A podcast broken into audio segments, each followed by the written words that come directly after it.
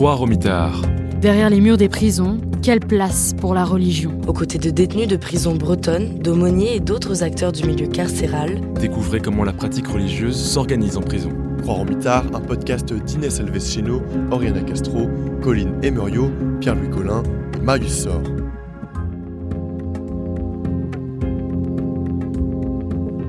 Épisode 5 La réinsertion, le combat d'un ancien détenu.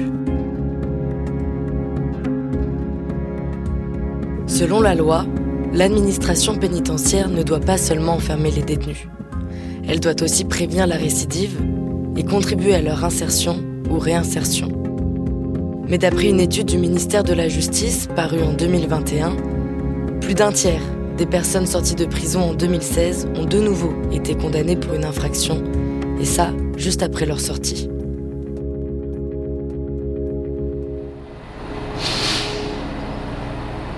Cette fois, nous ne sommes pas en prison, mais à la gare d'Angers.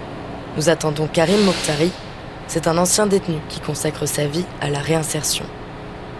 J'ai cette sensation que j'ai le droit au pardon, je le sais. Je le sens. Dieu nous aime tellement que, bien sûr, euh, il pourrait même pardonner l'impardonnable. Donc pourquoi pas moi? Euh, Je vis que pour ça, en fait. Je vis que pour qu'il me pardonne. Avant la religion, je vivais comme si j'étais immortel. Ça veut dire que je me posais pas de questions, je me remettais pas en question. Depuis la religion, je vis comme si j'étais mort hier. Donc j'ai pas le temps. Je fais tout tout de suite maintenant, au mieux. Parce que si jamais ça doit s'arrêter, je veux rien regretter. Donc euh, c'est pour ça que je suis tout le temps sur les routes, que je prends peu de temps pour moi. Parce qu'en fait, le temps pour moi, c'est pas un temps où je me retrouve à me balader tout seul dans ma tête. C'est un temps où je suis avec quelqu'un qui est en souffrance et que je peux apaiser son cœur. C'est ça. Euh, euh, c'est ça pour moi être libre aussi. Et c'est ça aussi être digne. Dans les années 90, Karim Mokhtari a été condamné pour instigation de vol à main armée, ayant entraîné la mort sans intention de la donner. Il a passé six ans derrière les barreaux. Pendant sa détention, il s'est converti à l'islam. Aujourd'hui, il est toujours pratiquant, à sa manière. Vous voyez, c'est le ramadan, je fais pas le ramadan. Euh, je fais pas la prière, je vais pas à la mosquée.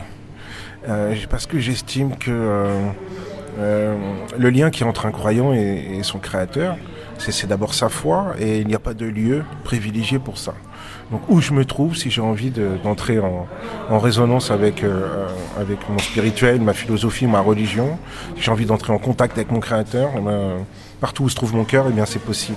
Pendant la prison et après la prison, sa foi été un moteur. Phénomène logique pour Claire de Galambert, sociologue spécialiste des questions de religion et de prison. la religion, parce qu'elle est euh, une forme de discipline euh, de vie à travers ces, ces rituels, même de discipline du corps. hein. Euh, On peut penser notamment aux aux salafistes, hein, dont l'existence est quadrillée par tout un tas de règles de vie pour manger, pour s'habiller, pour euh, même euh, euh, faire ses besoins, faire sa toilette, etc. Donc ce quadrillage normatif est quelque chose qui peut permettre à une personne qui est dans une anomie totale de se restructurer.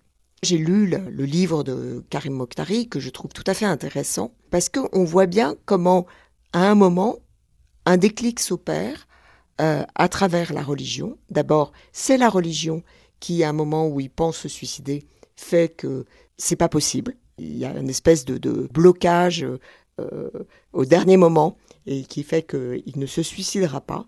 C'est la religion qui commence à, à le mettre sur le chemin des, des bonnes actions. J'ai des mathématiques spirituelles.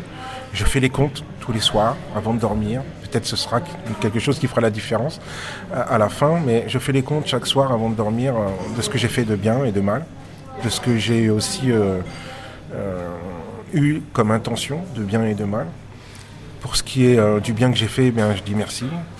Je demande plus de force demain pour en faire plus. Pour ce que j'ai fait et intentionné de mal, euh, je demande pardon. Et je demande plus de force pour demain en faire moins.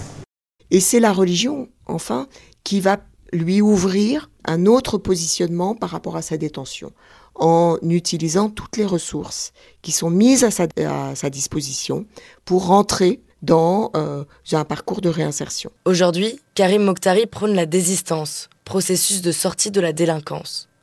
Pour ça, il a fondé l'association Sans Mur, une association de réinsertion. Avant la religion, quand je rentrais en relation avec quelqu'un, c'était pour euh, lui prendre ce qu'il avait dans sa poche.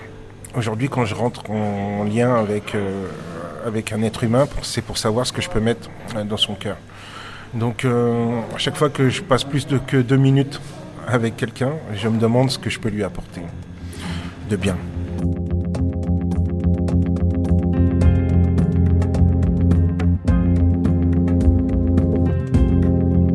Chaque fois que je suis dans une prison face à des détenus euh, vers qui je peux bousculer une certitude de l'idée d'un fatalisme absolu qui voudrait que euh, parce qu'ils habitent là ou qu'ils ont, vécu telle chose, fatalement ils finiront en prison et n'arriveront jamais à s'intégrer. Dès que j'arrive à bousculer cette certitude, à changer une grille de lecture du monde qui les entoure ou de leur capacité à vivre dans ce monde, ou à chaque fois que je suis dans un quartier populaire de la ville et je rencontre des jeunes et que je leur dis que la prison n'est pas un passage obligé, pour exister. Chaque fois que je suis dans un foyer d'éducation spécialisé, voir des jeunes qui sont en conflit avec la loi et qui pensent qu'il ne faut poser des actes de délinquance pour exister, ouais, j'ai l'impression de réparer ce que j'avais cassé. Et cette peine, c'est la mienne, celle que je me suis donnée à moi-même. J'attends pas de liberté conditionnelle, j'attends pas de grâce, de remise de peine.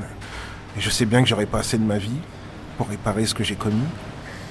Mais euh, c'est mon choix, c'est mon engagement et c'est le sens de ma vie. Sans Mur est une association homologuée par le ministère de la Justice.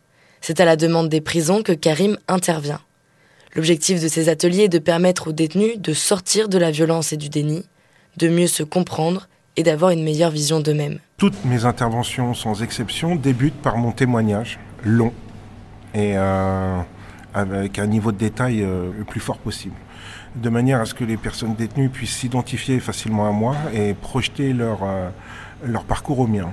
Ça démarre tout par là. Euh, ça brise la glace, ça crée le lien très rapidement, beaucoup plus rapidement qu'un professionnel lambda. Ils se projettent, ils s'identifient très facilement parce que je parle euh, le même langage. J'ai vécu dans ma chair ce qu'ils sont en train de vivre. Et, et je vis aujourd'hui depuis 20 ans ce qu'ils n'imagineraient même pas être possible pour eux. Et je rends donc le champ des possibles ouvert devant eux. Donc euh, euh, oui, une sorte d'exemplarité, de désistance sincère, parce que d'être désistant, euh, c'est une chose sur six mois, sur quatre mois, sur un an, sur trois ans, mais sur 20 ans, c'est un autre niveau de désistance. Et de leur expliquer aussi toutes les difficultés que j'ai pu avoir à, tenir cet engagement de désistance, toutes ces tentations auxquelles il a fallu dire non, selon mes situations parfois, économiques, psychologiques. Euh, et, voilà, donc euh, oui, ils me considèrent euh, pas comme un ennemi, pas comme un professionnel qui les entoure, mais comme un frère de, frère de souffrance, un frère, ouais, un frère, un frère carcéral, voilà, un frère de liberté aussi et d'espoir. Attention, des violences physiques sont évoquées pendant les deux prochaines minutes. Si besoin, avancez l'épisode pour continuer l'écoute sans heurts. Alors effectivement, émotionnellement, c'est pas facile. Quand vous avez un jeune de 22 ans qui, à la fin de la journée, vous dit Karim, est-ce que je peux te voir encore deux minutes tout seul? Je dis bien sûr oui. Il me dit j'ai quelque chose à te montrer. J'ai dit vas-y. Si c'est pas illégal, il n'y a pas de problème. Il m'a dit non. Il m'a dit par contre, je vais enlever mon pantalon. Euh, j'ai dit ok. Et quand il enlève son pantalon, je vois ses cuisses. Euh, complètement scarifié. Et je lui dis mais pourquoi tu fais ça? Il me dit parce que j'ai une douleur dans mon cœur que j'arrive pas à, contrôler. Alors qu'à chaque fois que je, me, que je me saigne la cuisse, je peux contrôler cette douleur, je peux la soigner, je peux la voir. Alors que celle qu'il y a dans mon cœur, j'y arrive pas. Et c'est pour ça que je suis malheureux. Je sais pas pourquoi je te le dis, mais je te le dis. Moi je sais pourquoi il me le dit. C'est parce qu'il a vu en moi quelqu'un qui pouvait le comprendre, euh, avec équanimité, c'est-à-dire euh, sans, sans jugement. Et donc moi, ma seule réponse, c'est de lui dire, bon bah tu vois, t'as réussi à le sortir, tu me l'as dit à moi, mais moi, dans trois jours, je serai plus là. Mais le psychologue sera encore là. Les surveillants seront encore là. L'assistante sociale sera encore là, les SPIP seront encore là. Ta mère sera encore là. Peut-être c'est le moment d'en parler, de te soulager, essayer de trouver de l'aide.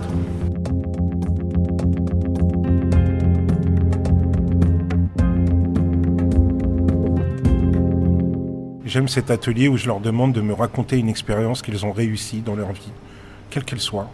Souvent, au tout début, ils me disent Moi, j'ai rien fait. euh, Et, quand je commence à relativiser le, type d'action, eh ben, tous ont des choses à me dire. Je donne quelques exemples.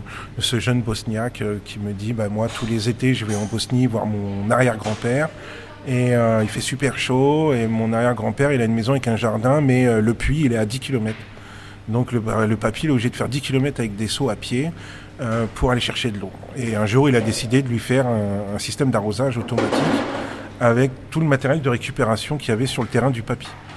Et euh, il a passé ses vacances à faire ça. Euh, D'autres m'ont dit, ma grand-mère en Bretagne, la maison elle est super vieille, un jour il y a eu un court-circuit, la maison elle a pris feu. Et du coup, comme moi, ben, j'ai une entreprise de bâtiment avec mon frère, ben, mon frère a hébergé ma grand-mère pendant l'été, et moi j'ai refait tout son système électrique. Et du coup, une fois qu'il nous a exposé ça, eh bien, euh, on questionne l'ensemble du groupe pour savoir, euh, ben, d'après eux, quelles qualités, quelles compétences ont été mises en œuvre par le gars. Et, et ensuite, on marque tout ça sur une post-it et on lui remet euh, pour qu'il reparte avec, avec ça, avec lui. Aujourd'hui, les interventions de Karim Mokhtari sont essentielles. Selon Claire de Galambert, elles viennent combler un manquement de l'État. C'est un secret pour personne que la prison ne réinsère pas. On sait, il suffit de regarder le nombre de conseillers d'insertion de probation et le nombre de, dossiers dont ils s'occupent pour euh, constater que, en fait, euh, la, prison est, très sous-équipée en termes de personnel pour mener des actions de réinsertion. Ça, c'est évident, surtout dans un contexte où euh, la population carcérale va croissant. On est à plus de 70 000 détenus aujourd'hui. Euh, donc, ça accroît euh, le, le, nombre de dossiers par conseiller d'insertion et de probation. Et donc, euh, on voit bien là qu'il y, y, y, a un déficit en, en politique de réinsertion. En mai 2023, sur l'ensemble du parc pénitentiaire, il y a 5000 personnels des SPIP, services pénitentiaires d'insertion et de probation, pour 73 000 détenus. À ceci s'ajoute le fait que trop souvent, pour les petites peines, les gens sortent en sortie sèche, c'est-à-dire que euh, rien n'a été préparé. Aucune sortie de la prison n'a été préparée en termes d'emploi, en termes d'accueil, euh, et donc ces sorties sèches peuvent être une cause de retour à la casse-prison assez rapidement, parce que finalement la personne se retrouve d'abord reprise dans ses habitudes délictuelles, et surtout n'a bien souvent pas les moyens d'en sortir, parce que pas les moyens de subvenir à ses besoins.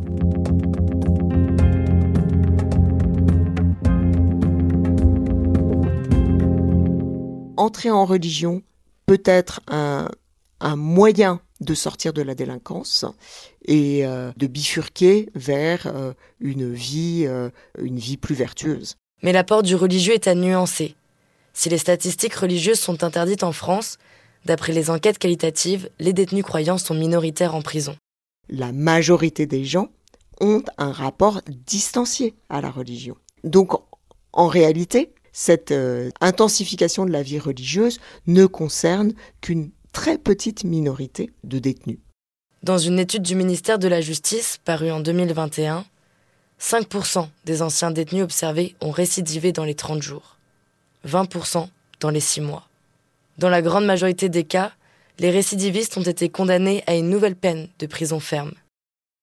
Karim Mokhtari reste donc une exception en France.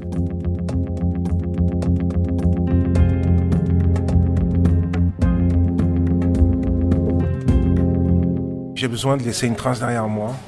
Moi, je suis pas de ceux qui va laisser euh, un compte bancaire chargé à mes enfants, une belle voiture ou un immeuble. Je laisserai mon histoire, ma trajectoire, mes engagements. C'est ça que je veux laisser à mes enfants. Y a tous les gens que je vais rencontrer sur mon chemin. Je veux convaincre le monde entier qu'un homme peut changer. Et ça, pour les convaincre, il n'y a qu'une seule façon de le faire, c'est en donnant l'exemple.